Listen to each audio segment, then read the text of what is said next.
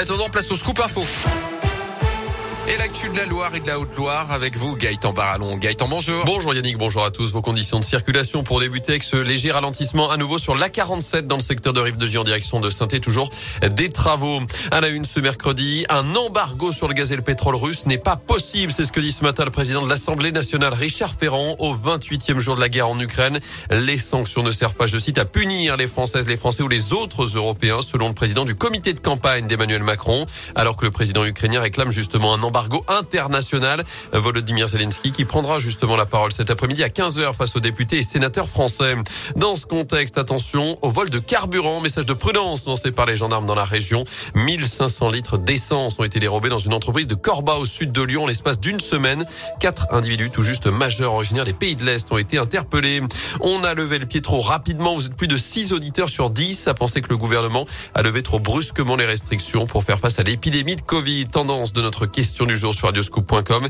C'est d'ailleurs ce que déplore l'OMS, l'Organisation mondiale de la santé, évoquant des assouplissements récents en France, mais aussi en Allemagne, en Italie ou encore au Royaume-Uni.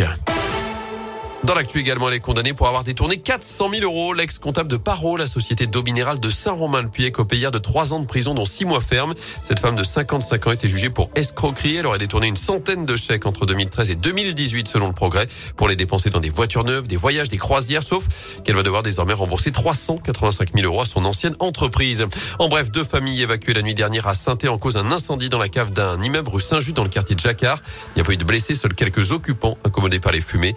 Plus d'une vingtaine de pompiers ont dû intervenir. La ville de saint s'engage contre la précarité menstruelle. Elle va mettre en place avec l'association Règles élémentaires 10 boîtes de collecte de protection périodique.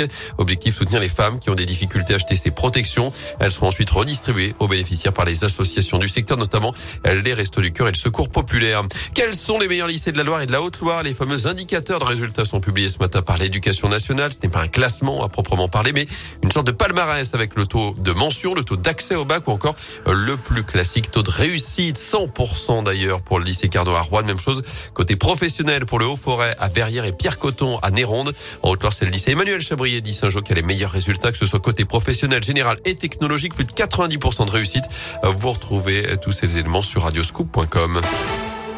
En foot, une ancienne gloire de la SS rejoint les Socios Verts. Alain Merchadier, membre de l'épopée de 76, rejoint, ce matin ce projet de quelques supporters d'entrée au capital du club. Initiative lancée il y a quelques mois. 200 000 euros de promesses de dons ont déjà été récoltés. Objectif, entrer au capital du club à hauteur de 10%. Enfin, J-100 avant le grand départ du Tour de France, la 109e édition qui s'élancera de Copenhague le 1er juillet prochain avec un passage chez nous vendredi 15 juillet arrivé à Saint-Etienne en provenance de Bourdoisan et le lendemain, départ d'étape le samedi 16 juillet en direction de Mende. C'est tout bon pour